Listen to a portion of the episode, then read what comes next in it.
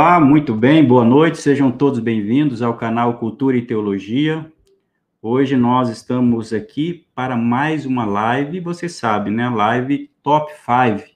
E o tema de hoje que estaremos tratando é teologia sistemática. E teologia sistemática é um dos principais temas que nós temos para estudar teologia.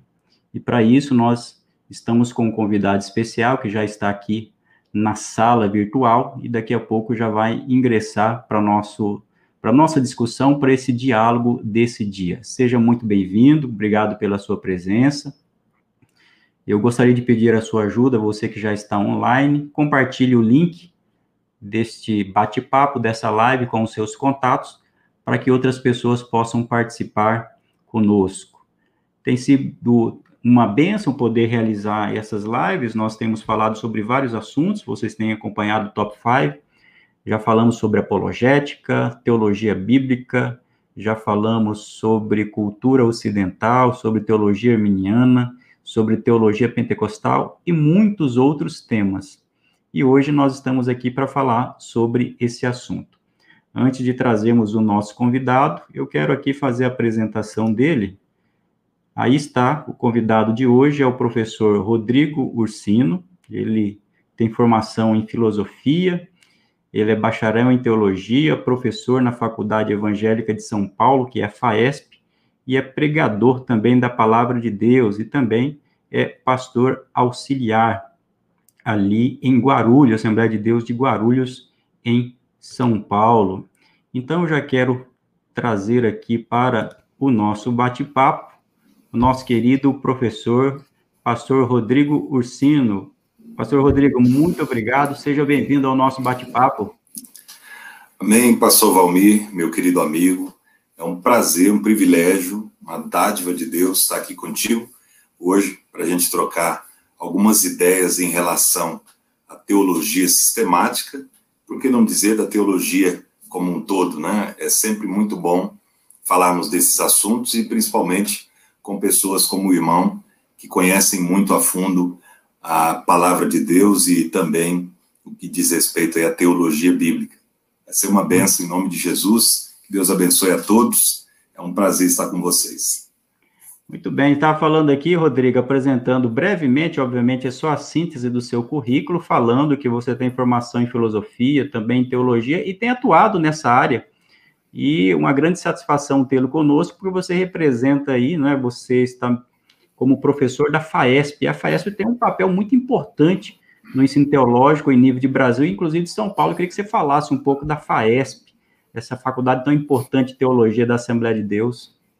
Com prazer. É, a FAESP é a Faculdade Evangélica de São Paulo, é a faculdade, como nós dizemos aqui, pastor Valmir, das Assembleias de Deus Ministério do Belém. Então, ela é a nossa faculdade, nós podemos dizer assim, que ela é a nossa instituição teológica.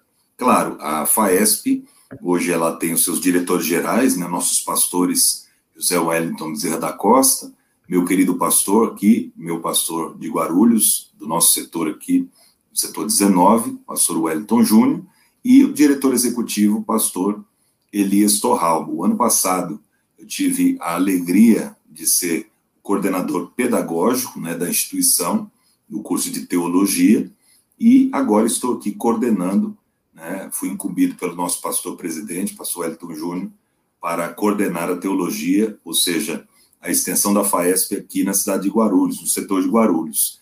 Então, a FAESP hoje tem crescido muito, né, desde 2019, tem sido é, uma referência teológica aqui em São Paulo, e nós temos aí grandes nomes da teologia, hoje brasileira, ensinando na FAESP. Então, para nós é um grande prazer, um privilégio mesmo da parte de Deus fazer parte dessa instituição que é a nossa instituição. Muito bom. E, pastor Rodrigo, e, e, como é que começou aí esse, esse apreço pela teologia? Quanto tempo que você tem tem atuado nessa área, só para os nossos, os nossos, a nossa audiência aí conhecer um pouco do pastor Rodrigo. Obviamente, Legal. eu tenho certeza que muitos já conhecem o pastor Rodrigo, aqui do Brasil, pela contribuição, além, inclusive, de ser professor na FAESP. O professor Rodrigo é também professor da Academia de Pregadores, uma organização também que tem contribuído bastante com o ensino teológico no Brasil. Fala um pouquinho da sua trajetória aí, esse, esse apreço pelo ensino teológico, Rodrigo. Amém, é com prazer. Isso serve até como uma experiência que pode abençoar a vida de alguém. Eu comecei, pastor, é, com 15 para 16 anos, foi quando o Senhor me chamou. Né? Minha família não é uma família cristã, minha mãe já havia se convertido nesse período, né? mas muito recentemente a minha conversão. E o Senhor me chamou de uma forma muito poderosa. Eu cresci, eu nasci e cresci na periferia da zona sul de São Paulo, no extremo sul de São Paulo, e vivenciei experiências assim amargas, porque na periferia de São Paulo, o senhor sabe, é, são os lugares é, mais perigosos aqui. Então, eu cresci em meio a toda essa situação, criminalidade, vendo é, os meus amigos consumindo drogas, muitos morrendo, outros sendo presos, e graças a Deus o Senhor me preservou. Né? Minha família, apesar de muito pobre, uma família muito direita, né? como a gente costuma dizer, uma família muito justa, uma família trabalhadora. Meu pai e minha mãe sempre me é, ensinaram o caminho correto. E aí o Senhor me chamou e eu congregava numa igrejinha onde o Senhor me chamou, onde eu é, fui convertido por Jesus, uma igrejinha pequena, né, um fundo de garagem, igrejinha eu digo no bom sentido, né, um lugar muito pequeno, e ali o Senhor começou a me fazer promessas. E eu era uma pessoa extremamente tímida, até hoje ainda sou bastante tímido, mas na época eu era muito mais. Né? Para abrir a boca era completamente difícil, era quase impossível me ouvirem. As pessoas não sabiam nem como que era a minha voz. Até para dar glória a Deus eu ficava tímido. E aí, ah, tímido a ponto de ficar envergonhado quando respondia a chamada na escola, para você ter ideia. E aí o Senhor me chamou e começou a fazer promessas. Vou te levar, vou te usar, você vai pregar para multidões. E eu ficava pensando comigo, esse povo tá, tá me confundindo. Deve ser profecia para outra pessoa, porque para mim. E aí eu comecei a ler a Bíblia. Né? Eu fui para um primeiro congresso de jovens, pastor. Primeiro congresso de jovens que eu participei, no ano seguinte à minha conversão. E, e aí eu ouvi pela primeira vez alguém pregando a Bíblia. Pregando mesmo, porque na minha igreja é, os irmãos liam a Bíblia e falavam o que vinha na mente, né? não tinha instrução nenhuma, os irmãos muito simples, não era por maldade, era porque não tinham mesmo conhecimento. E ali Deus, é, por sua graça, nos abençoava, mas primeira vez que eu ouvi um pregador pregando mesmo, explicando a Bíblia, eu fiquei admirado, aquilo me encantou. E eu é, digo isso com muita tristeza, eu, eu tinha ojeriza de estudo, né? até a minha conversão, não gostava de estudar, não gostava de escola, era uma pessoa avessa mesmo à leitura. Eu nunca tinha lido um livro da minha vida, pastor. Eu ia concluir o ensino médio sem ter lido um livro sequer. O primeiro livro que eu li foi a Bíblia. Olha, Olha que só. coisa interessante. O primeiro livro que eu li da minha vida inteiro, completo, foi a Bíblia. E ali mudou a minha vida. Então eu li, eu ouvi aquele pregador e falei para o meu pastor, pastor, como é que eu faço para pregar igual aquele irmão? Ele disse, rapaz, você tem que ler muito a Bíblia, orar bastante, jejuar, ter comunhão. Eu falei, só isso? Ele falou, não, é muita coisa, né? Eu falei, não, eu vou me esforçar para ter pelo menos um pouquinho do que aquele irmão tem. E aí comecei a ler a Bíblia. Eu tinha uma biblinha daquela de borda é, rosa, de zíper, que um amigo meu tinha me dado na escola, e eu comecei a ler a Bíblia. Naquela época era mais difícil, né? Hoje a gente tem muita facilidade em acessos de Bíblias e tal mas naquela época era o que eu tinha. Eu comecei a ler aquela Bíblia de trás para frente, frente para trás, cima para baixo, baixo para cima, e comecei a encher o meu pastor de perguntas. Pastor, o que, que é isso? O que, que significa isso? O que, que quer dizer esse texto e tal, tal? Chegou uma hora que ele falou, oh, Rodrigo, eu, eu não sei mais responder suas perguntas, não. Isso eu tinha 16 anos. Ele falou, procura um curso de teologia. Eu falei, o que, que é isso? Na minha igreja não tinha nem escola dominical, pastor, para você ter ideia. Imagine teologia naquela época, né? Olha só. Vinte e tantos anos atrás. Eu falei, mas o que é teologia? Ele falou, não, teologia é o estudo, é um curso que estuda a Bíblia, na simplicidade dele, né? É um estudo que é um curso que estuda a Bíblia. Eu falei, onde eu encontro? Ele falou, rapaz, eu não sei. Naquela época era muito difícil achar, principalmente onde a gente residia, quase não existia. E aí eu vi um curso que tinha pela rádio, o pessoal vendia, um curso por correspondência. E foi onde eu fiz meu primeiro curso, né, o curso do Instituto Cristão de Pesquisas, Olha um só. Instituto Apologético. E aí é, foi onde começou também a minha, a, minha veia apologética veio daí, né? Meu primeiro curso teológico tinha ênfase em apologética, seitas heresias e tal. E aí eu comecei a estudar.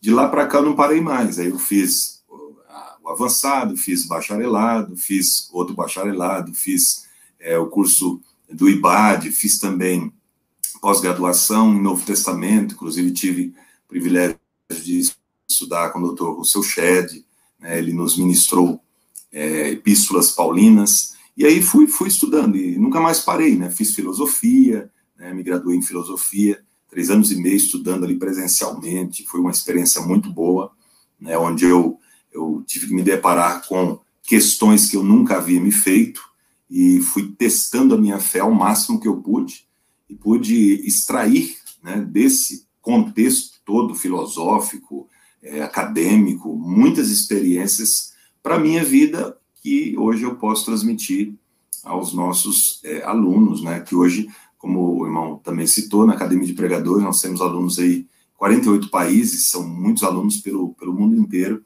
e Deus tem cumprido o que ele tinha falado quando eu era, resumidamente, né? Quando eu era um adolescente, coisas que eu jamais imaginei. Hoje, estar tá falando com o senhor, por exemplo, é um cumprimento de promessa de Deus na minha vida. Amém, Rodrigo. Muito bom poder ouvir esse breve testemunho, mas é, é, fundamental para aqueles que estão nos acompanhando agora ao vivo e também que terão acesso a esse, a esse vídeo posteriormente, porque a teologia envolve um testemunho de vida, uma transformação, e eu acho interessante, e ouvindo você falar sobre sua, a sua trajetória, me lembrei um pouco da minha também, de rapaz humilde também, uhum. e depois da conversão teve um maior apreço pela leitura. Eu já lia também um pouco antes, mas foi após a conversão que realmente, assim, a minha mente para a leitura se expandiu. Fico muito feliz em poder ouvir aí o seu, o seu breve relato, e eu tenho certeza... É muito interessante isso, né, pastor? Como o evangelho, ele transforma não só a nossa vida espiritual, eu sempre falo isso, mas a nossa vida intelectual, ele transforma a nossa vida por completo. No Evangelho é integral. Ele não só age numa área da nossa vida, ele age em todas as áreas, em todos os aspectos. Então mudou a minha vida por completo. Só para complementar aqui, desculpa até me uhum. prolongar nisso, mas eu, eu fico emocionado até em falar sobre esse assunto, porque eu me lembro que eu, eu era um aluno assim, mediano, não sabe, não estava nem aí para nada. Os alunos, escola é, periférica aqui em São Paulo é muito difícil, né? Os alunos não permitem um professor ensinar, o professor já chega desmotivado, coitado, não consegue dar aula. Quando tem aula, né, porque geralmente os alunos fugiam e tal, então era muito complicado. Então, eu, eu me lembro que eu fiz uma redação depois da minha conversão, comecei a ler a Bíblia, comecei a estudar a Bíblia, comecei a gostar das letras, e aí eu fiz uma coisa interessante, comecei a ler o dicionário, porque tinha palavras que eu não conhecia. Né? A Bíblia é uma linguagem muito culta, né? A, Almeida corrigida e tal. E aí eu comecei a ler o dicionário e chegou uma hora que eu comecei a ler de, de A a Z. E aí eu uhum. lembro que a professora pediu uma redação e eu fiz uma redação. E aí, na outra semana, é, ela trouxe a redação de todos os alunos e perguntou quem era o Rodrigo Ursino. Quem é o Rodrigo Ursino? Falei, pronto, agora acabou comigo, né? Na frente de todo mundo vai me dar aquela bronca, né? Vai, já sou tímido, vergonhoso, já fiquei vermelho sem ela ter falado nada. Eu falei, pronto, agora. Né? Quem é o Rodrigo Ursini? Eu tentando me esconder, né? E os alunos, amigos, ó, oh, tá aqui ele aqui, pensando que eu ia levar uma bronca. E a professora, ela tinha um mestrado em letras, eu não sabia, hoje eu sei. E ela falou: Olha, esse aluno aqui, Rodrigo, ele fez uma redação muito, muito boa. É, a gente não achou erro na, na, na redação dele. Eu não sei como, né, até hoje, eu não achamos erros. Ficou uma redação tão boa que a gente levou para a é, instituição de ensino lá, como é que chama? Esqueci agora, fugiu o nome. É, levamos lá para para a central e tal, e o pessoal gostou, e não sei o que, a gente queria parabenizar ele. Eu fiquei sem saber, eu falei, tem certeza que é o meu nome que está aí e tal? Ela me mostrou. É o Rodrigo aquilo, É, aquilo me motivou a estudar mais. Acho que foi Deus me dando um empurrão ali para eu continuar dizendo para mim que aquele seria o meu ministério. E de lá para cá as coisas têm, têm fluído, claro. Eu corro atrás do prejuízo, né? Eu digo para pro, os jovens hoje, né? Quem tem oportunidade de estudar, fazer uma, uma, uma, escola boa, né? Desde a infância até chegar na faculdade, é um privilégio maravilhoso. tem que aproveitar ao máximo, porque se eu tivesse tido essa oportunidade, eu acredito que hoje eu estaria né, lugar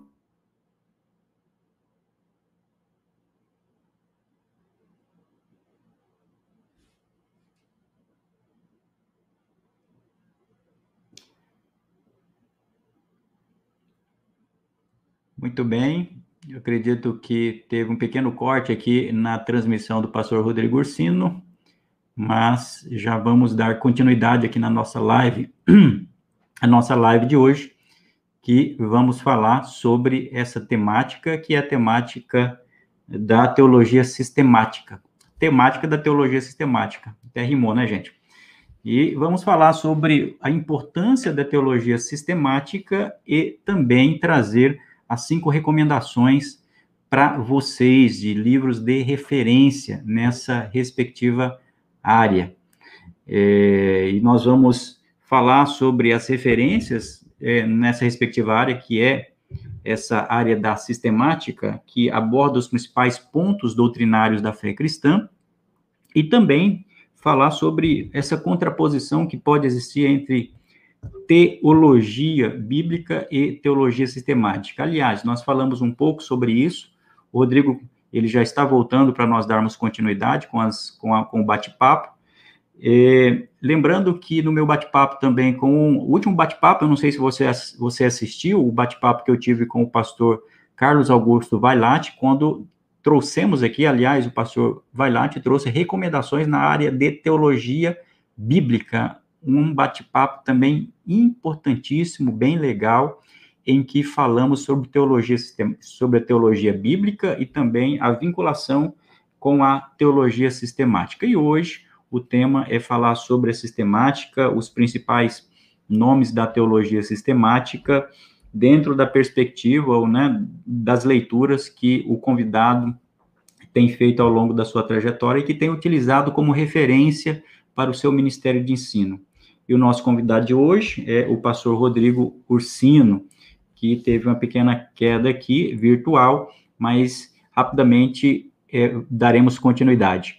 Enquanto isso, eu quero já ir agradecendo a participação do, da nossa audiência. Nós temos aqui alguns amigos que já estão conosco, pessoas de várias partes do país, inclusive é, é, de regiões bem distantes, né? O Jefferson Quero mandar um abraço aqui para o Jefferson Campos Verdes, que está conosco, sempre conosco aqui, o, Romário também já mandou aqui o abraço dele, Leonel está conosco, professor Douglas Ferreira, muito obrigado mais uma vez pela sua presença aqui, é sempre bom tê-lo conosco. O Douglas é também um professor estudioso da teologia e sempre tem participado conosco aqui. Obrigado, Douglas, pela presença aqui, sempre marcante nesses nossos bate-papos. O Andrei, lá de Salvador, Bahia. O Fábio Silva, ô Fábio, Deus abençoe sua vida, é uma grande satisfação tê-lo aqui conosco, aqui de Cuiabá, Fábio, que é nosso irmão em Cristo Jesus, que está nos acompanhando também. O Davi Brito, Davi Brito Barbosa, que inclusive tinha colocado aqui, deixe-me repetir, ele colocou um comentário, duas referências, tive o prazer de ter o pastor Rodrigo como professor na FAESP. O Davi também sempre acompanhando ele nas redes sociais, estamos sempre tocando algum, algumas mensagens. Obrigado, Davi, pela sua participação nesse dia. Henrique Ramos, Maxwell Aquino, lá de Florânia, Rio Grande do Norte, sempre temos alguém aqui da região Nordeste, aliás, o pessoal do Nordeste sempre conosco, né? Daniel Galvão, lá de Tobias Barreto. Mas é isso. Agora sim, dando continuidade, voltou aqui o nosso querido pastor Rodrigo Ursino. Pastor Rodrigo, mais uma vez aí, tranquilo, nós estamos aqui e eu estava batendo um papo com a nossa audiência, falando sobre aqueles amigos, né, e irmãos que estão conosco de várias regiões do país. Então, Rodrigo, essa, lembrando, então, esse testemunho seu foi muito importante, que é, que é realmente para marcar. E agora vamos para o nosso temática, que é teologia sistemática, até rima, né? A temática é teologia sistemática. E eu passei para você uma difícil tarefa, né? Eu não sei se foi difícil ou se foi fácil, aliás, queria saber se foi difícil ou fácil. selecionar aí, pastor Rodrigo, cinco obras de teologia sistemática. Já pergunto, foi difícil ou fácil? Foi muito difícil, né? Inclusive, até comentei contigo, porque teologia sistemática, acredito que é uma das áreas da teologia onde a gente se deleita, né? Eu acho que é o, a nata da teologia está ali na matéria ou na, na área chamada teologia sistemática, que é onde se sistematiza mesmo, como o próprio nome já diz, se organiza as doutrinas, que tem muita gente tem preconceito, eu já ouvi alguns teólogos é, de outras linhas dizendo que é a teologia sistemática, é formulação humana, do raciocínio humano, do racionalismo humano, é, pelo amor de Deus, né, é um absurdo. A gente sabe que isso é inato ao ser humano, a organização e a sistematização das coisas. E não poderia ser diferente em relação à teologia. Mas o que a gente faz não é criar, é só organizar os textos de acordo com os assuntos que estão expostos na Bíblia Sagrada, a palavra de Deus. Então, por isso que eu, eu amo a teologia sistemática. É um dos primeiros livros que eu li foi de teologia sistemática. Acredito que Muitos irmãos também podem compartilhar desse testemunho do Meyer Pilm, que com seu livro é, introduz muitos teólogos no mundo da teologia sistemática, né, que é um livro pequeno, porém muito rico em informações. Então foi muito difícil, pastor Valmir, muito difícil. Inclusive eu priorizei, os irmãos vão ver aí pela lista, eu procurei priorizar os livros teologia sistemática que se identificam mais com a nossa linha né, assembleana pentecostal. Muito bom, bem legal, né? Lembrando que eh, essas indicações do pastor Rodrigo, obviamente, não exaure eh, outras leituras, é claro. Aqui o, o, a série chama-se Top 5, são as cinco referências para o Rodrigo e para os entrevistados nas suas respectivas áreas, com o objetivo exatamente de centralizar de, de objetivar a apresentação dessas indicações, mas existem muitas outras obras que ficam, obviamente, fora dessas indicações e que é, podem também ser objeto de pesquisa, de leitura. E é exatamente isso que o Rodrigo fez ao apresentar. E ele já até, inclusive, apresentou aí a, a razão da escolha, que tem a ver com, com a forma como ele lida com aquilo que diz respeito à, nossa fé pentecostal. E dito isso, né, na, no, no, meio da nossa discussão, nós vamos trazer outras temáticas, mas já vamos começar com o top 5. Mas eu queria dizer aqui que tem alguns, alguns, alguns irmãos aqui, Rodrigo, na audiência aqui, que estão dando spoiler, viu? Estão falando ah, é? quais são os autores que você já vai indicar. Eles estão, já estão dando spoiler aqui, aqui no bate ser alunos. Tem, os alunos estão dando spoiler. Vamos ver se vão acertar, vão acertar, né? Então, lembrando que aqui nós começamos do top 5, e vamos até o top 1. Então, na medida que nós formos conversando sobre essas obras, sobre os autores, nós vamos também falando sobre demais conceituações sobre a teologia sistemática e também sobre a sua importância. Mas eu já quero começar logo aqui. O primeiro, né, na verdade, é o top 5, eu já quero apresentar aqui e aí está. Eu queria que você falasse, Rodrigo, o título e por que que você escolheu esta obra, né? Assim, é, de fato, é, como a gente colocou aqui, eu coloquei é, o top 5, ou é, esse, esse top 5, para a gente analisar como introdução, né? Primeiro eu começo com as obras de introdução, depois vou terminar com a que eu considero é, da mais avançada e também completa, tá? Principalmente no nosso âmbito que tem mais a ver com a nossa linha, apesar de não ser é, não serem todos pentecostais. Mas eu gosto muito dessa teologia, né, da nossa casa publicadora, da CPAD, Teologia Sistemática Pentecostal, que vai, claro, de fato, evidenciar, destacar, colocar à tona aquilo que é peculiar da nossa fé, da nossa confissão, do nosso credo.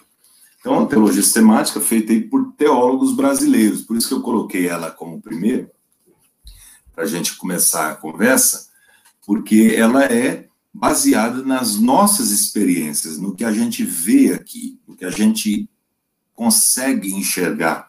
dentro da nossa teologia. Então, os nossos teólogos, né, Antônio Gilberto, nosso ícone aí da Assembleia de Deus, Claudio de Andrade, Ciro Santos, o amigo, Elianai Cabral também, amigo, Reinaldo Renoval, Ezequias Soares e Jeremias do Couto, Severino Pedro e Wagner Gabi. Então, são feras aí da nossa teologia, né, que escreveram um compêndio muito bom, uma linguagem simples, uma linguagem simples sem deixar de ser profunda, simples sem ser simplória, mas que traz aí um material riquíssimo para quem quer se introduzir. Não, eu quero aprender sobre, é, de maneira simples, objetiva, a nossa fé.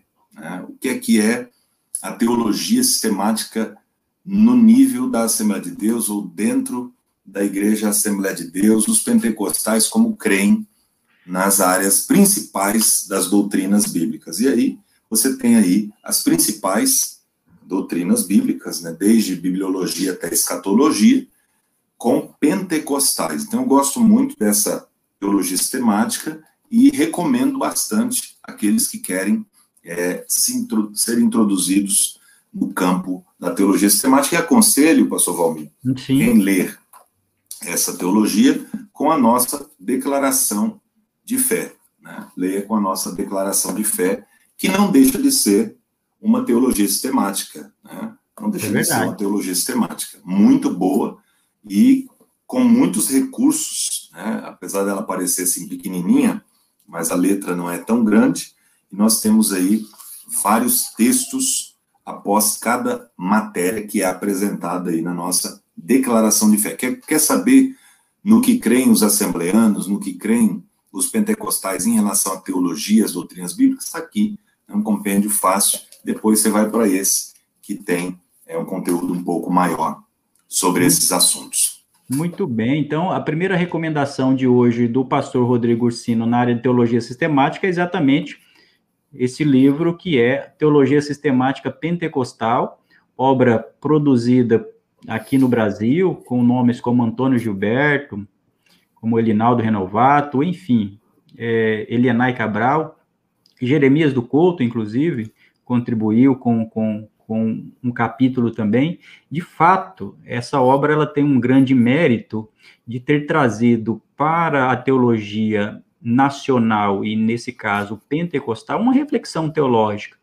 Alguém pode dizer né, que falta alguma coisa, ou um tipo de abordagem, e tem o desafio também de, de ser uma composição de vários autores e a, e a sistemática acaba, acaba mudando, né? Eu digo, a, a própria abordagem, a forma de escrita, mas a iniciativa realmente da CPAD de ter é, publicado essa teologia sistemática é muito valiosa, porque vale dizer que essa teologia sistemática, se eu não me engano, ela já tem pelo menos aí, pelo menos 15 anos que essa obra foi publicada, eu não me recordo agora quando ela foi publicada. Ou seja, uh, a teologia pentecostal ela ainda não havia adquirido toda essa maturidade que ela adquiriu nos últimos anos. Eu tenho certeza que essa teologia sistemática pentecostal ela contribuiu bastante para isso, né, Rodrigo? No sentido de possibilitar essa abertura à discussão e também a, a, possibilidade de pentecostais produzirem uma teologia sistemática, que é bem interessante também. É. Então, por si só, Sim. essa iniciativa e também o conteúdo, Existe, uma, existe um capítulo desta obra, que é, a, que é o capítulo que, que trata da santidade, por exemplo, que é um capítulo fantástico, eu gosto sempre de voltar nele, e porque ali tem um embasamento é, bíblico, né, do ponto de vista bíblico ali, é muito interessante. Então, realmente, essa teologia sistemática, ela é, ela é valiosa, embora ela... Sem dúvida, é de 2008, né? 2008, 2008 essa impressão né? que eu tenho é a quinta, né, a quinta é, impressão de 2011, e aí você vê que já tem um tempinho, parece que foi ontem que eu comprei, mas já tem um tempinho mesmo. E é uma obra relevante para nós, assembleanos. Eu gosto bastante mesmo. E, inclusive, quando se trata é, da salvação, da escatologia, é, da pneumatologia, que é o próprio Antônio Gilberto, quem escreve a respeito, então você tem ali é, o diferencial, eu, eu, eu acredito que o diferencial dos pilares pentecostais dentro das doutrinas é, bíblicas estão aí principalmente na escatologia, na pneumatologia, obviamente, e também é, no que diz respeito à soteriologia. Então, nós temos esses três campos que o pentecostal, teólogo, estudante da Bíblia, ele se difere da maioria. Rodrigo, é, você, nós começamos falando sobre a teologia sistemática, e vamos aproveitar essa oportunidade. Você dizia que existem algumas críticas em relação à, à ideia de sistematização da teologia, né? Alguém vai dizer que é o resultado do racionalismo, é uma tentativa de colocar a, a fé e a, e a, espiritualidade dentro, dentro de caixinhas, etc. e tal. É, como é que você, você já deu uma, uma resposta inicial em relação a isso? Como é que nós podemos fazer essa conciliação? Porque eu estive aqui também com o Vailate, o Vailate falando sobre teologia bíblica. Como é que nós fazemos a conciliação entre o desenvolvimento de uma boa teologia bíblica, o estudo direto das escrituras, juntamente com a teologia sistemática, na sua, na sua opinião? Eu acredito, pastor Valmir, que ao longo da história, nós percebemos que a teologia, claro, ela vai avançando. É, o nível intelectual, os conhecimentos, os saberes, as ciências vão ganhando espaço, vão crescendo, vão se modificando, e, claro, é, esse avanço tecnológico também nos permite um avanço dentro das escrituras a gente costuma dizer que a Bíblia ela tem uma revelação progressiva, progressiva. Então esse conhecimento ele vai aumentando à medida em que o tempo vai passando. E a sistematização dessas doutrinas, que começou desde o início da igreja cristã, continua. Claro que os principais temas já foram debatidos exaustivamente, e agora a gente praticamente não tem muita coisa para fazer. Né? Hoje a gente só surfa na onda dos teólogos que, que sopraram, por assim dizer, no mar. Então a gente tem aí uma, uma grande, um grande benefício, um privilégio de ter em mãos as principais doutrinas que já foram debatidas exaustivamente pelos principais teólogos da história.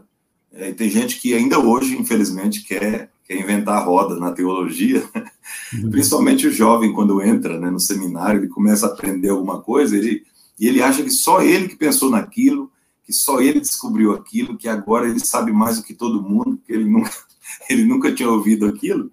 Então ele acha que agora ele descobriu o mundo, né? Ele, ele é convicto daquilo, que todo mundo está errado. Geralmente, é, esse é um, é um falso pensamento que quem começa o seminário acaba tendo, mas depois de um tempo ele vai perdendo isso. Então, é um benefício. Então, eu acredito que a razão humana deve ser utilizada de acordo com aquilo que Deus proporciona a cada um.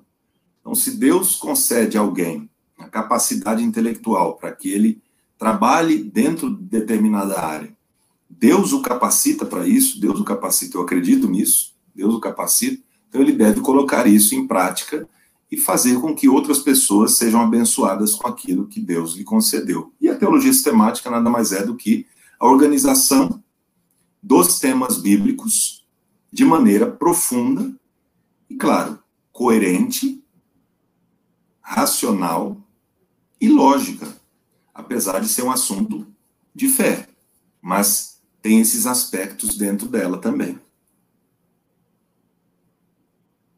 É bem, bem, bem legal isso daí, porque nós começamos então a perceber que o, o, problema não está na sistematização. A sistematização ela, ela serve para organizar o pensamento, facilitar a compreensão e nos dar acesso ao fundamento principal que são as escrituras, né? Ou seja, a teologia sistemática ela não tem valor em si mesmo porque ela é uma sistematização para nossa compreensão. E eu lembro, Rodrigo, é, que existe a própria Bíblia, ela encontra-se sistematizada, né? Ainda que de maneira mais simplória.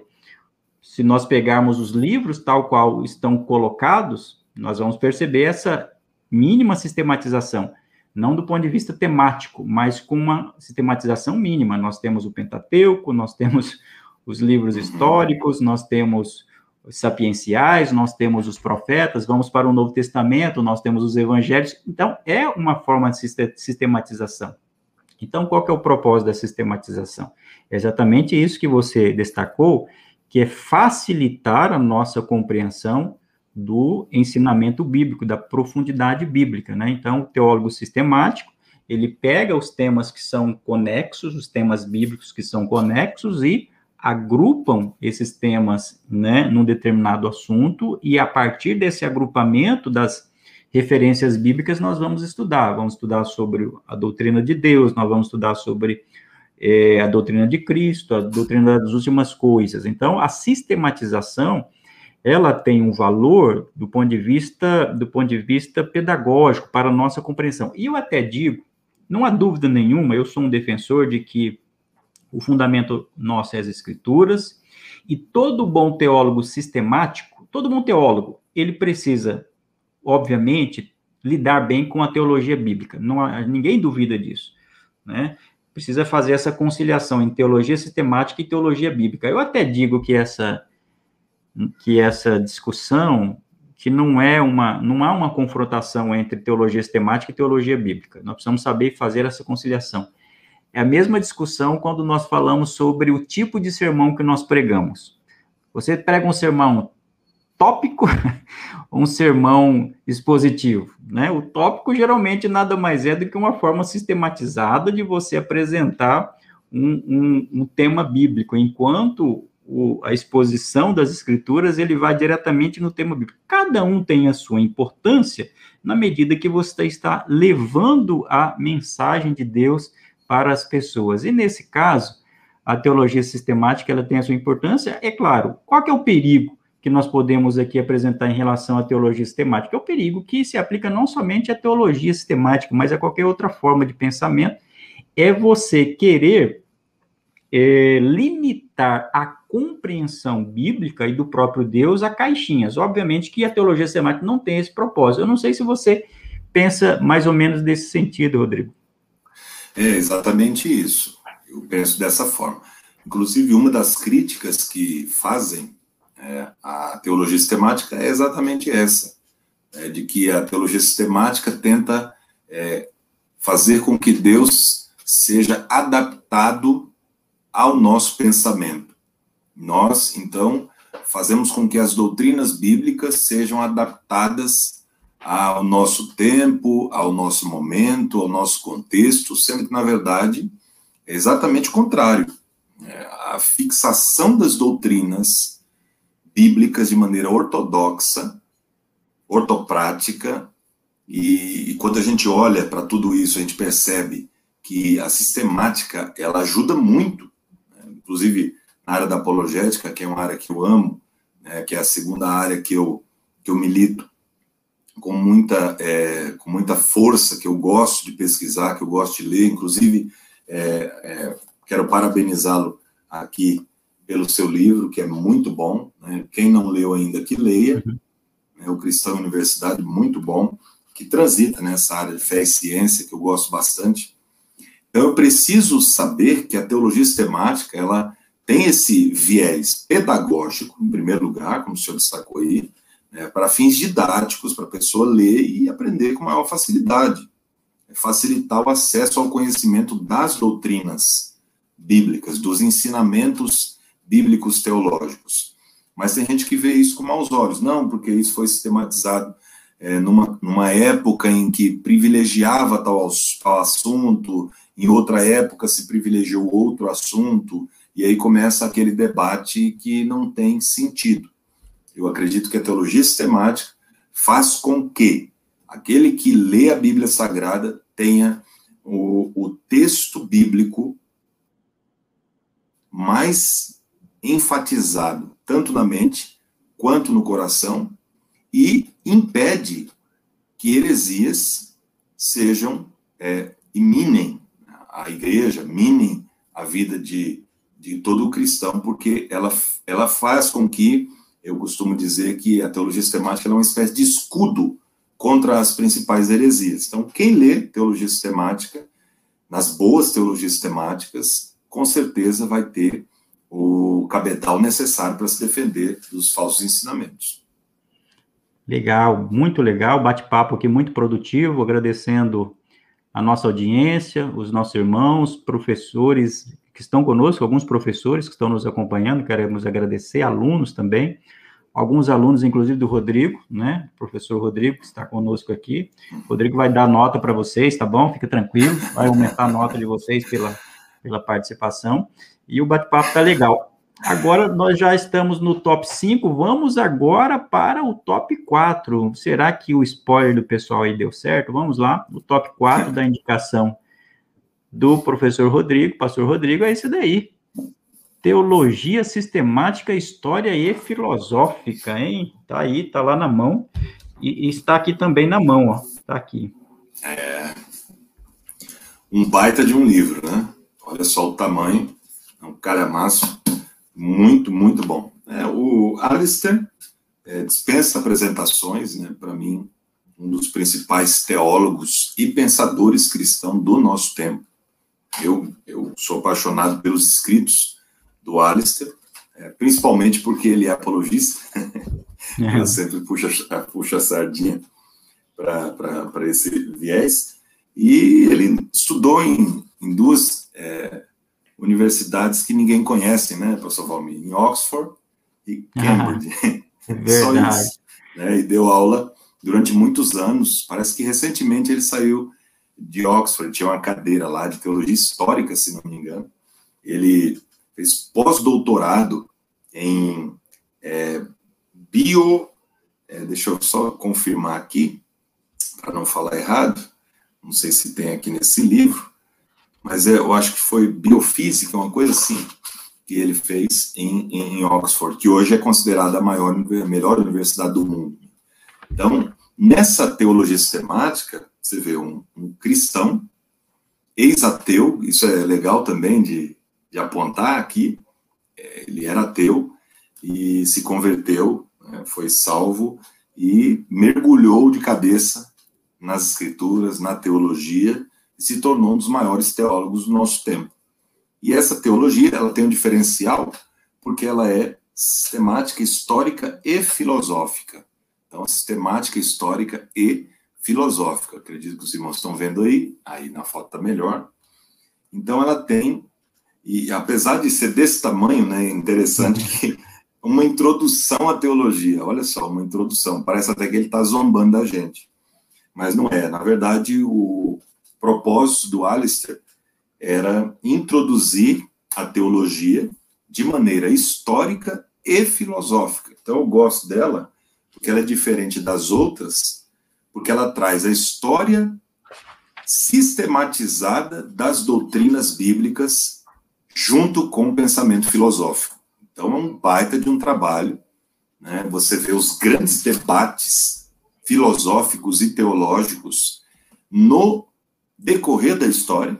Então ele começa, para quem tem ela aí, ele começa aí no sumário, você pode ver, sobre o período patrístico, né? ele vai lá, período patrístico, Aí vai falar dos grandes né, teólogos fundamentais, Justino Marte, Irineu de Lyon, Orígenes, Sertuliano, Atanásio, até chegar Agostinho, é o grande Agostinho de Hipona.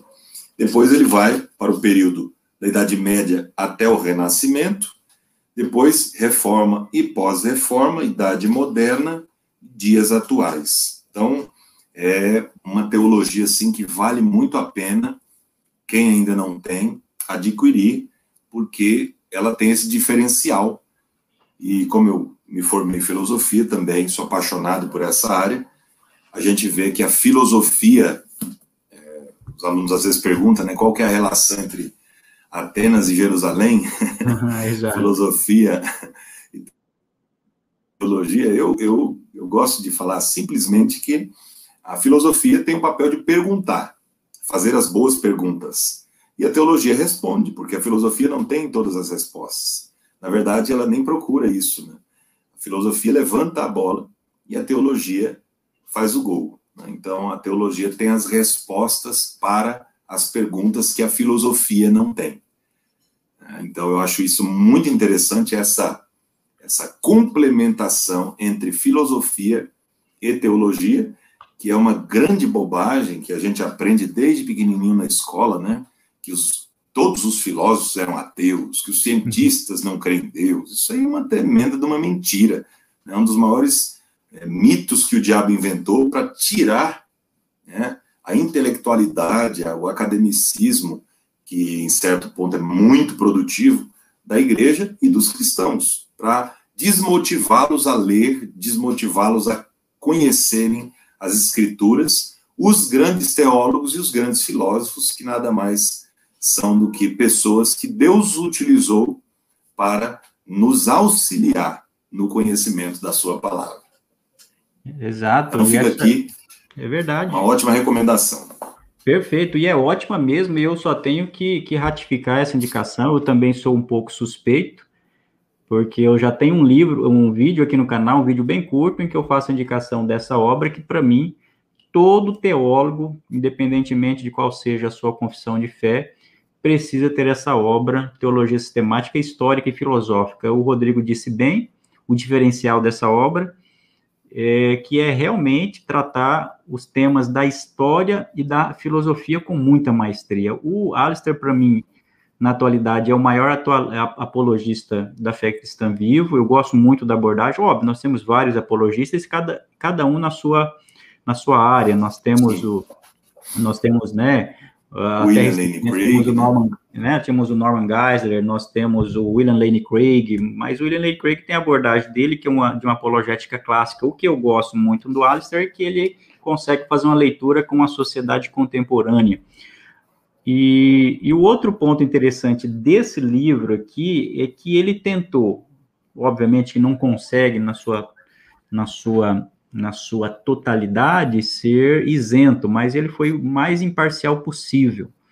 Então, eu gosto muito Verdade. dessa abordagem que ele, que ele faz aqui. Então, ele é um escritor que, que valoriza esse princípio da catolicidade, ou seja, a igreja enquanto uma igreja universal e doutrina, as doutrinas cristãs dentro dessa, dessa perspectiva. E, de fato, para todo aquele que, que estuda teologia em virtude da apologética, não tem livro melhor. Se você quer realmente compreender as doutrinas do ponto de vista histórico, vinculando né, a perspectiva sistemática e também filosófica, não não pode deixar de realmente comprar esse livro aqui, que está no top, top 4 aí das indicações do Rodrigo Ursino. E, Rodrigo, você disse algo muito interessante para nós aqui ampliarmos essa discussão, que é antiga, né? Com relação à teologia e à filosofia, o que tem a ver realmente Jerusalém com Atenas, uma declaração que remonta a Tertuliano. É claro, Tertuliano tinha as razões dele naquele contexto para fazer esse tipo de colocação, que ele estava tentando proteger a igreja contra as heresias, mas nesse afã ele também foi além, é, rejeitando todo tipo de, de filosofia, coisa que o Agostinho não fez. O Agostinho teve a sensatez de utilizar o princípio que ele chamava do princípio, né? Não é um princípio, mas ele chamava do ouro dos egípcios. Ou seja, assim como os judeus Exato. saíram do Egito e levaram aquele ouro e utilizaram para serviços sagrados, ou seja, dedicaram a deuses, né, com um propósito digno, a mesma coisa o cristão deve fazer como com relação ao conhecimento chamado conhecimento secular que não existe essa ideia de conhecimento secular. Todo conhecimento que é bom, ele vem de Deus, como diziam já os, os antigos, né? Toda verdade é verdade de Deus. E saber Toda fazer verdade é de Deus. princípios dessas verdades faz parte de uma boa apologética cristã, não é, Rodrigo? Sem dúvida. Toda verdade é verdade de Deus. É isso que eu ia dizer agora. Se é verdade, é porque vem de Deus, independentemente de quem a diga. Às vezes isso é, é estranho para nós aceitar, né? Mas como que pode? O cara é ateu, mas ele falou a verdade. Se ele falou a verdade, essa verdade veio de Deus, independentemente de quem ele seja. Nós não estamos falando de salvação, estamos falando da verdade. É o princípio da aletheia, né, no grego, que é essa coisa que não pode ser escondida. Né? A palavra aletheia no grego tem esse sentido. É algo que não pode ser oculto. Então, a verdade, ela ela se manifesta. E eu acredito, é uma opinião minha aqui, de que Deus iluminou esses grandes pensadores, ainda que não conhecessem ao Senhor de perto, como nós temos a oportunidade de conhecer, para é, elaborarem, por exemplo, Sócrates. Né? Como é que a gente vai negar que Sócrates foi iluminado por Deus para é, transmitir tanto conhecimento? Claro que a gente não vai concordar com tudo que ele dizia, como a gente não concorda com todo mundo. né? Tem gente que acha que a gente tem que concordar com todo mundo, né? que diga algo verdadeiro. Não, a gente concorda, os pensadores têm muita coisa importante para nos dizer. Então a gente precisa entender que homens como Sócrates, Platão, Aristóteles, o senhor disse aí Agostinho. Agostinho, a gente brinca, né, na filosofia, ele cristianizou Platão. E assim fez o Aristóteles com Tomás de Aquino, cristianizou Tomás de Aquino, ou seja, usou os escritos de Tomás de Aquino para explicar a teologia. Usou o Agostinho, o Platão, para explicar princípios teológicos. Então, eu não vejo nenhum problema nisso. E assim, com qualquer área do saber, a gente precisa é, utilizar tudo que estiver a nosso alcance, toda a ferramenta, para propagação e proclamação do Evangelho. Então, isso é muito importante, desde é. que não fira os princípios bíblicos, obviamente. Né? É verdade. E eu, eu lembro também de um outro um dos pais da, da, da, igreja, o Justino Mártir, que também foi certamente um dos primeiros, um dos principais pensadores cristãos da, igreja, da igreja antiga. Ele utilizava uma expressão que era o logos espermáticos, que é o chamado sementes da verdade, ou seja, que Deus havia semeado a sua verdade entre os seres humanos, né? Porque isso faz parte da graça de Deus. É claro, não vou entrar aqui se é graça comum ou se é graça salvífica, não vamos deixar para um outro debate. Mas é a graça de Deus, né? Uma vez que o homem também tem a imagem de Deus, seja crente ou não, e uma pessoa que não é crente, ele pode realmente ter essa faculdade racional para inferir essas verdades que vêm da parte de Deus. Então, o princípio básico é realmente saber filtrar a luz das sagradas escrituras, à luz da verdade do, do, dos evangelhos, realmente aquilo que coaduna com o reino de Deus, com o plano de Deus, com a vontade de Deus, é aquilo que não coaduna, aquilo que não coaduna, nós precisamos rejeitar, precisamos deixar para fora. O que não podemos é realmente falar que a, nenhuma filosofia deve ser utilizada, ou muitas vezes, né, Rodrigo, eu digo isso no meu livro, é fazer interpretações equivocadas de texto bíblico, principalmente da passagem de Filipenses, quando o apóstolo Paulo fala para tomar cuidado com as filosofias e vãs sutilezas. E alguém está falando? Então, cuidado com a filosofia. não estude filosofias, não. Estude filosofia. Está em pecado. Aí, aí, vai o Rodrigo, o pastor Rodrigo vai lá e estuda filosofia. Obviamente Pronto. que nós precisamos estudar. Né? Muito bem, o debate está bom. Inclusive, pastor, desculpa pode falar, Rodrigo. Mas dentro desse, desse assunto que nós estamos falando aí, é um livro muito interessante, claro que não é de fato, né, propriamente dito nesse assunto, mas o fator Melchizedek, do Don Richardson, fala bem, exemplifica bem essa questão, né? Desse logos espermáticos, né? Que fica aí a verdade de Deus espalhada em todas as culturas e são pontes que Deus deixou para fazerem ligações com o Evangelho. Eu acredito nisso também. Muito bem. Nossos nossa audiência está aqui deixando alguns comentários, né? Todo bem é um bem de Thiago Deus. Linhares. É o Tiago Linhares. Obrigado, Tiago, pela sua participação. De fato. E o Davi também participando aí. O Davi é um é... aluno nosso do bacharel. Deus abençoe o Davi. Legal. É, o Davi mencionou aquilo que eu havia destacado também, que Isso. tem um delay aqui. O Agostinho falava que tínhamos que usar as coisas boas da filosofia para o povo, como o povo de Deus usou o sim, ouro do Egito. Exatamente, esse princípio mesmo, Davi. Muito bom. O pessoal está preparado, mas eu fico às vezes até com medo de fazer live aqui, que tem gente boníssima aí nos acompanhando, né? nós vamos falando, vamos aprendendo e vamos ensinando. Vamos logo agora para o top 3, né? Pastor Rodrigo, e agora quem que vem no top 3, hein? Quem que vem no top 3? Tá aí, o top 3. Rodrigo apresenta.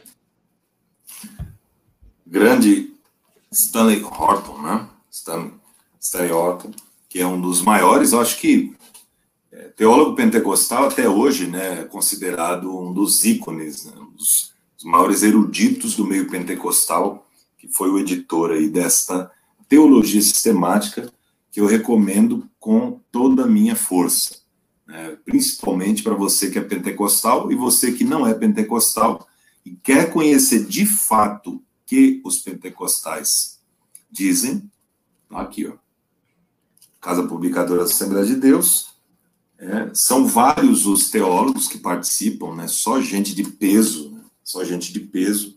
O Gary McGee, o Ben Acker, o John Higgins e tantos outros, não vou ficar citando aqui para não, pra não é, gastarmos nosso tempo, mas são eruditos assembleanos, na sua grande maioria. Acredito que todos, né? O pastor, é, se puder me corrigir, se estiver errado, acredito que todos aqui são assembleanos, teólogos, catedráticos, é, especialistas em suas respectivas áreas, biblistas, homens instruídos, e claro, o Horton, um monstro, né? um monstro dentro da teologia, um, um grande teólogo. É, eu fico admirado, às vezes, pastor Valmir, que alguns teólogos começam a estudar teologia, principalmente teologia sistemática, e na grande maioria que as traduções que nós temos são de teólogos calvinistas, né? É, eu mesmo, quando comecei a estudar teologia, eu me lembro que praticamente não existia né, teologia sistemática em língua portuguesa. Acho que a do Stanley Orton era uma exceção à regra. Então, ele já começa, para você ter uma ideia diferencial dessa, dessa teologia, dentre tantas coisas que ela tem bom, é que já traz inicialmente um panorama histórico, um panorama histórico do movimento pentecostal, que eu acho de suma relevância para todo aquele que quer aprender né, teologia, principalmente para os pentecostais. Né? O, o, Gary McGee já começa dando um panorama é, da história do movimento pentecostal. É um ponto alto realmente da, desse livro, é esse capítulo, de fato, excelente nesse capítulo. Excelente, muito bem escrito, muito didático, você vê que não tem teologiquez, né, nesse, nessa teologia sistemática também.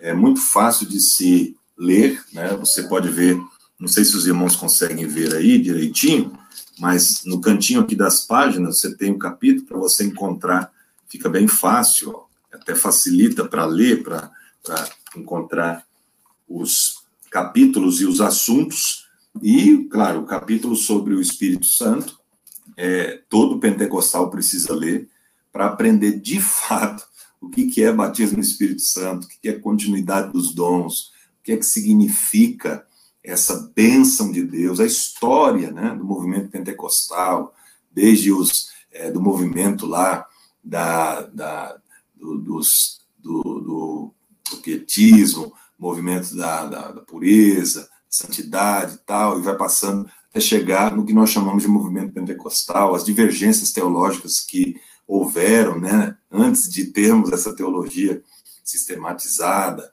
o que era batismo no Espírito Santo, qual que era a concepção de línguas para os que do século XIX, né, viam batismo no Espírito Santo, não, falar em línguas é é, é, um, é para a gente pregar o evangelho no mundo inteiro, as línguas das nações, e depois eles viram que não era aquilo, e foi. Então é muito legal, muito legal mesmo. Quem quer conhecer, tem muita coisa, muita riqueza aqui, né? apesar de parecer não ser tão grande, mas ela é fantástica, fundamental, principalmente no âmbito da soteriologia, da escatologia e da pneumatologia. Indico, indico mesmo. É, eu também corroboro com essa indicação. É um dos livros que eu utilizo bastante quando vou escrever alguma coisa sobre teologia, principalmente agora, né, que nós estamos estudando aí nas escolas bíblicas dominicais sobre questão de dons espirituais. Eu, e essa teologia sistemática é uma teologia sistemática realmente que aborda as doutrinas a partir de pressupostos hermenêuticos e pneumatológicos e carismáticos realmente. Né? Então, aqui nós temos um livro que conta com autores que realmente aprofundaram. Nós temos alguns autores aqui que são especialistas em teologia, teologia é, pentecostal, não somente por fazerem parte é, de igrejas pentecostais, da Assembleia de Deus, enfim, mas eles são estudiosos do assunto. O próprio exemplo que temos aqui é o Frank Maquia, que é um, que é um grande estudioso do assunto, é, e muitos outros aqui, o Mark McLean, são autores, assim, e o próprio Stanley Horton, né, que, que é, dispensa comentários. Então, eu também é, gosto muito dessa obra, é uma obra que de cabeceira da minha escrivania, porque vez ou outra eu preciso lançar mão algum conceito, é realmente uma grande obra, principalmente para quem é para quem é teólogo pentecostal, mas também para quem não é pentecostal, para entender de fato o que é teologia pentecostal. Não é, Rodrigo? É Exato, para aprender o que, que é que a gente. Né, porque senão sai divulgando o que a gente não, não diz. Que uma coisa que o populacho diz, o senso comum diz do pentecostalismo, outra coisa é o que o pentecostalismo clássico crê, é. defende e prega. É, tem uma, uma, uma, afirmação aqui, é uma dúvida do Eliezer, que eu vou só responder rapidamente.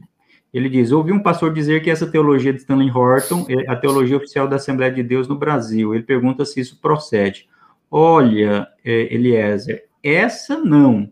Essa não é, assim, do ponto de vista oficial, até onde eu conheço, talvez o Rodrigo possa dizer, mas essa teologia certamente não é oficial da Assembleia de Deus, né, enquanto assimilada.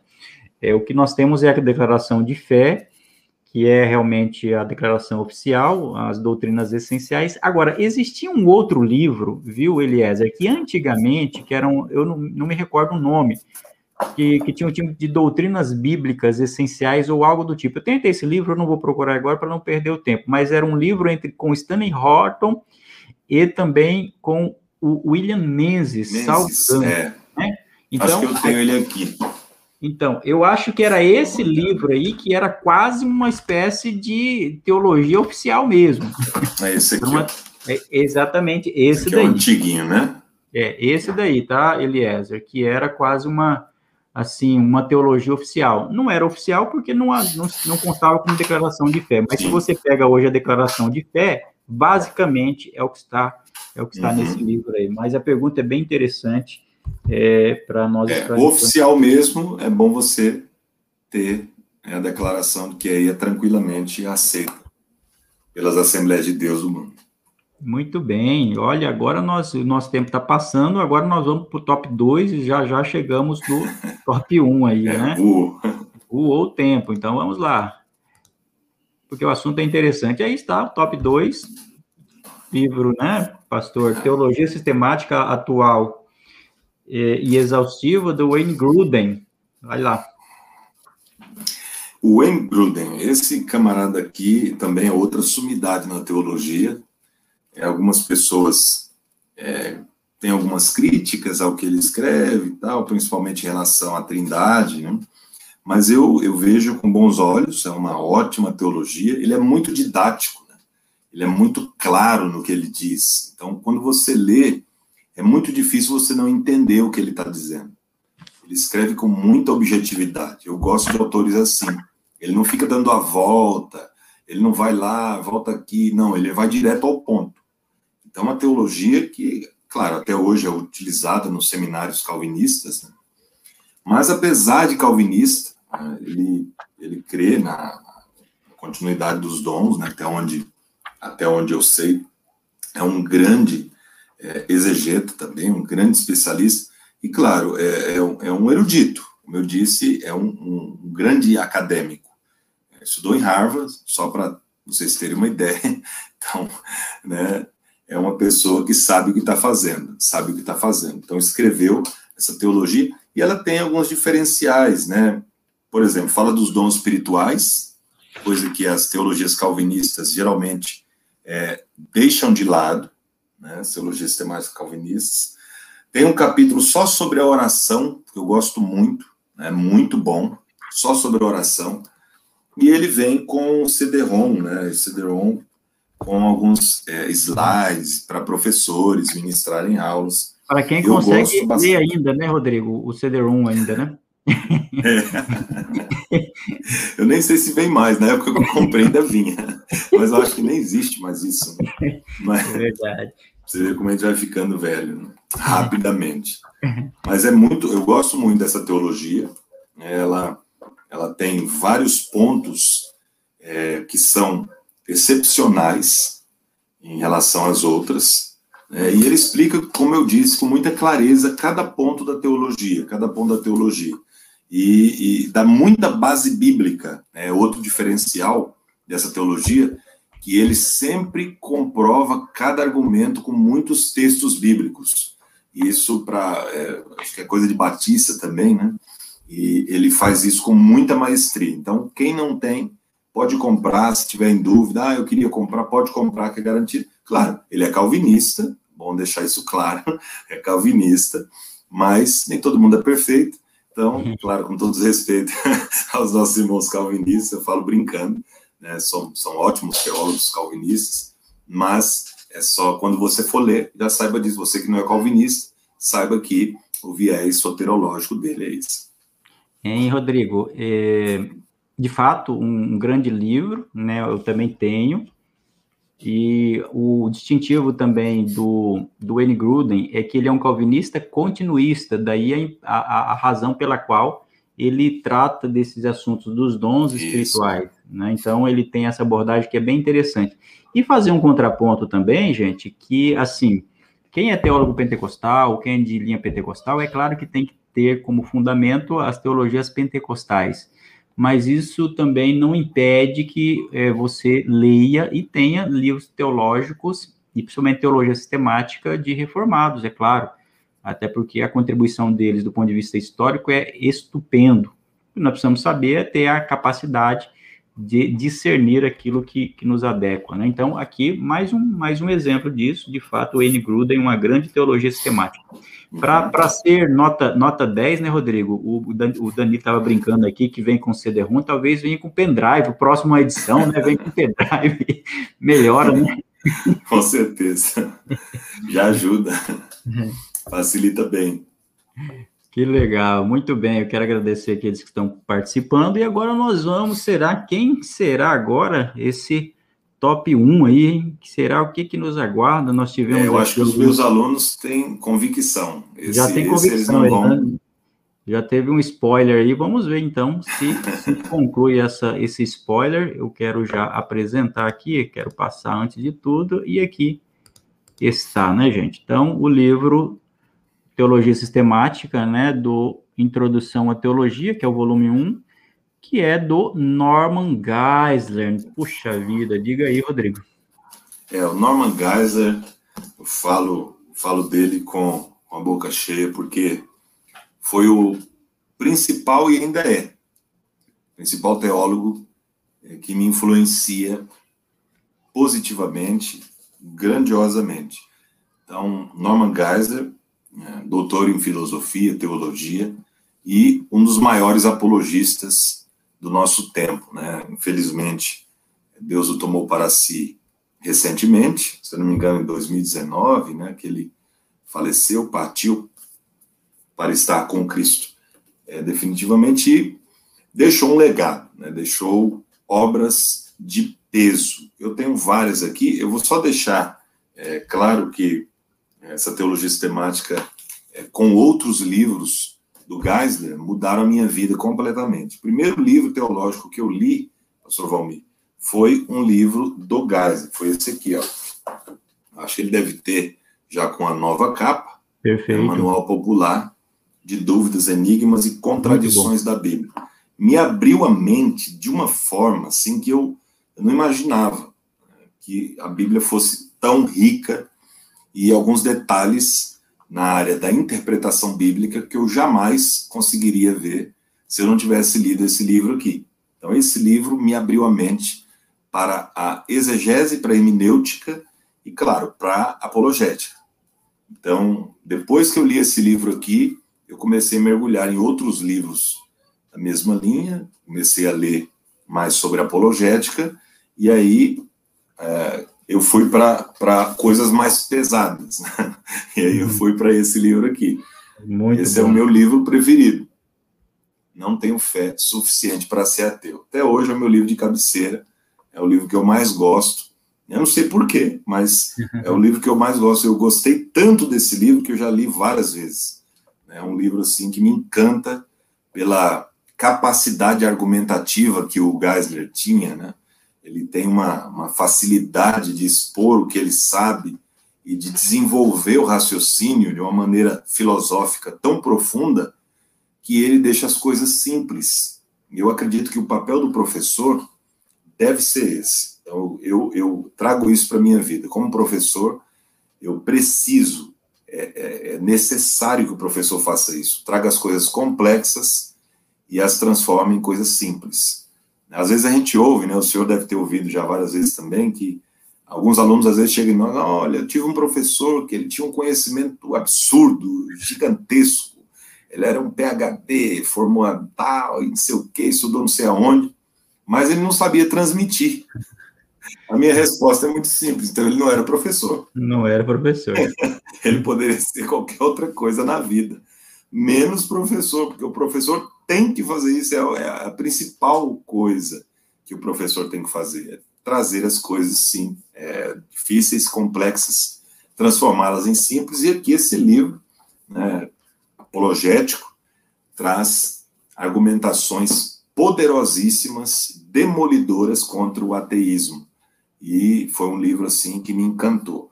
E claro, depois eu li a introdução à filosofia dele, né, com o Feinberg e tantos outros livros que eu tenho dele aqui, tenho todos. Eu gosto muito, é o teólogo que eu mais admiro, que mais me influencia. Claro, tem os seus pontos em que a gente às vezes lê, não concorda alguma coisinha aqui, mas eu costumo brincar, quem sou eu para discordar de um homem como o Geisler. Né? É muita prepotência minha chegar e falar, ah, eu discordo. Como a gente vê, às vezes, né, alguns pregadores que nunca leram nem a Bíblia, chegarem na, na tribuna e dizer, olha, a Bíblia está cheia de erros, essa tradução não foi bem feita. Fala, meu Deus do céu, é o fim do mundo. Né?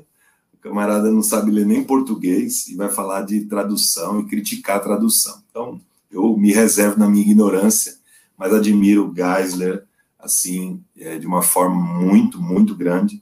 E, para mim, é a teologia sistemática que todo mundo deve ter em casa. Né? A mais completa, claro, existem outras mais exaustivas, né? como a gente poderia citar a do Bavin, que de outros, né? que é muito mais é, completa do que a do Gás, mas o que você precisa saber de teologia sistemática está aí, principalmente para nós que somos de linha arminiana.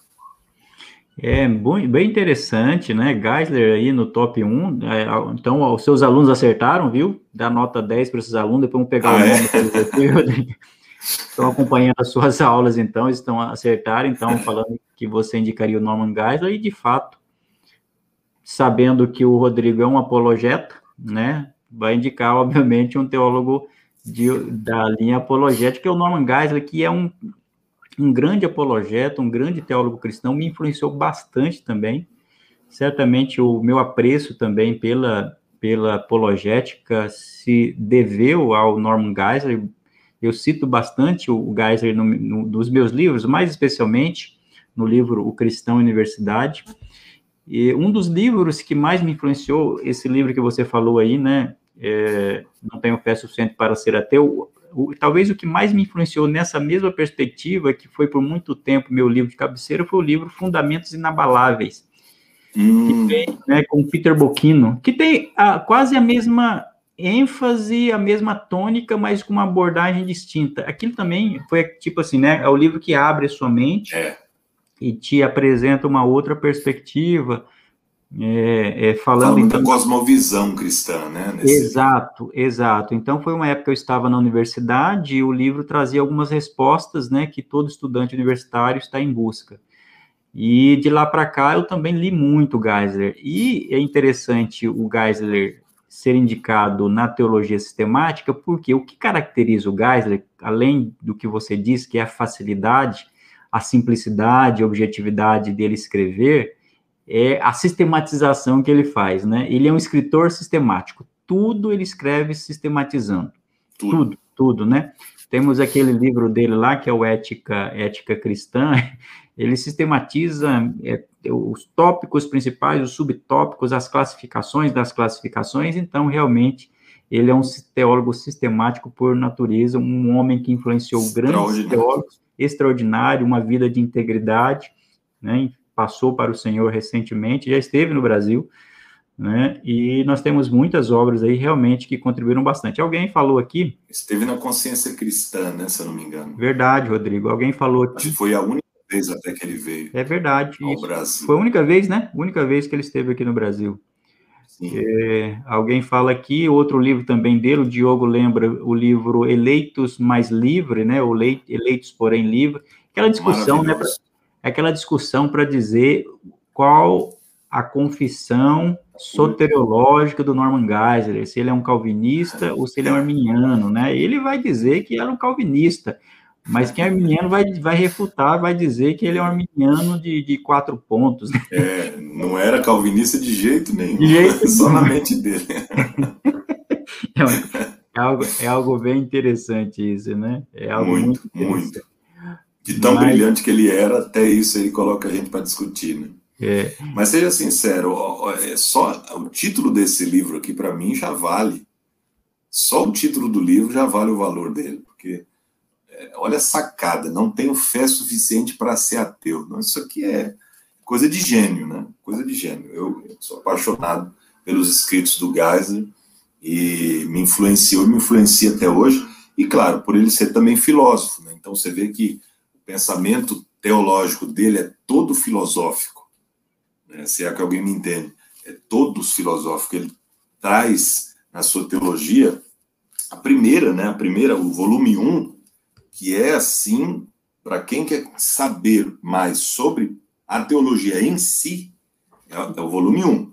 Ele vai tratar sobre prolegômenos, vai se aprofundar de uma maneira assim exaustiva, eu diria, sobre o porquê de estudar teologia sistemática, o que, que significa isso, e vai aprofundando, aprofundando, aprofundando, chega uma hora que você é, fica assim abismado, boca aberta, boca aberta lendo. E depois ele vai, no volume 2, né, falar sobre pecado, salvação, igreja, né, escatologia, ele vai tratar dos assuntos que nós. Mas ele sempre também com muitos textos bíblicos, que eu gosto bastante, e ele deixa os textos na página, e também com textos é, de filósofos, sempre comparando. E ele traz uma parte histórica também, né, pastor Valmir? Traz uma parte histórica, assim como Alistair, ele também traz uma parte histórica, introduz ali na, na, na, em todas as temáticas que ele vai desenvolvendo. Então, eu gosto demais e, para mim, claro, eu poderia citar outras, né? Como o senhor até havia dito, né? Dá para a gente citar outras teologias temáticas. Sim. Eu citaria só para só para a gente finalizar, que eu sei que o tempo já, já foi, mas é o do, do Henry Clarence Thyssen, uma teologia Perfeito. sistemática muito boa, muito boa, é, muito concisa, né, mas também muito boa, arminiana. E, claro, o, o, Hopkins Strong, Strong né, o Strong, que é uma baita de uma teologia, é um pouquinho, uma leitura um pouquinho mais difícil, né? Uma leitura um pouquinho mais é, complexa, mas uma, uma, monstruosa teologia, uma obra assim de peso mesmo, literalmente, né? Os dois volumes. E eu indicaria também é, para os nossos queridos irmãos que estão nos assistindo.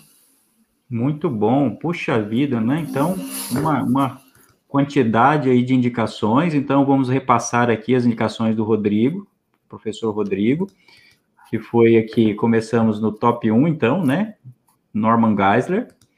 Depois nós, top 2, opa, caiu aqui, deixa eu voltar. Então, só para falar, né? Top 1 foi o Norman Geisler, top 2 Isso. foi Teologia Sistemática do Wayne Gruden, top 3, Teologia Sistemática do Stanley Horton, Top 4, Alistair McGrath, né, com teologia sistemática histórica e filosófica, e o top 5, teologia sistemática pentecostal, e depois também essas indicações complementares aí. E eu também, só para finalizar, com indicação complementar, temos a teologia sistemática também do, do que é uma teologia também muito, muito utilizada. E eu quero indicar uma teologia aqui. Presbiteriana, né?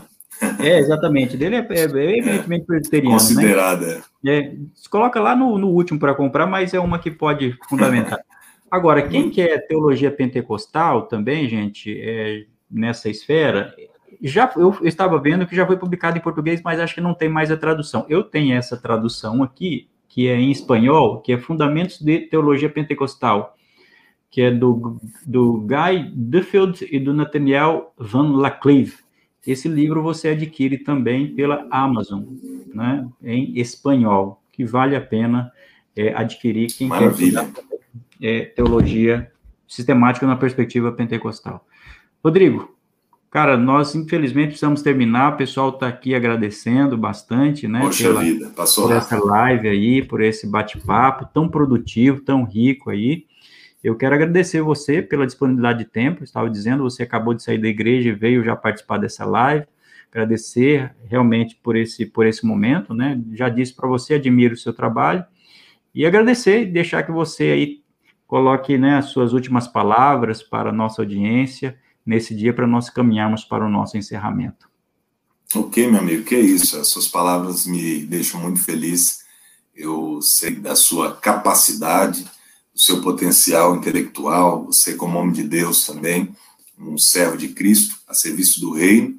Eu sou admirador né, do seu trabalho, sou fã, né, por assim dizer. Gosto muito dos seus escritos, apresentei um deles aqui, que é um dos que eu mais gosto, né, que é o Cristão Universidade que é uma área que eu trabalho muito, gosto de palestrar para jovens nesse sentido, e sei também que o senhor tem é, servido também ao Senhor Deus Todo-Poderoso na área aí do direito, um dos grandes juristas do nosso país. Para mim é um privilégio, é, e eu espero vê-lo pessoalmente, estar contigo presencialmente, para a gente poder conversar também, e eu aprender contigo, né, porque eu tenho muito que aprender contigo. Amém, amém, Rodrigo. Obrigado mesmo. Eu passou uma pergunta aqui que eu ia fazer, mas eu não posso deixar. Eu, eu não sei a resposta, mas talvez o Rodrigo saiba. Que o Danilo pergunta: o que vocês acham da sistemática do John Frame? Danilo, eu não conheço a sistemática do John Frame, conheço o John Frame, ele é um apologeta é, de linha calvinista é, que tem uma perspectiva é, pressuposicionalista, né? Então ele é um ele é um apologeta nessa linha. Então eu não conheço a teologia sistemática dele, então eu não conseguiria fazer uma, uma, uma abordagem para você em relação a ele. Mas é um grande teólogo que eu posso dizer e que tem assim agido, né, publicado com integridade. Eu não sei se o, se o Rodrigo conhece a sistemática dele. É, eu não conheço suficientemente para opinar. Eu sei que são, aqui no Brasil foi, foi lançado em dois volumes, né?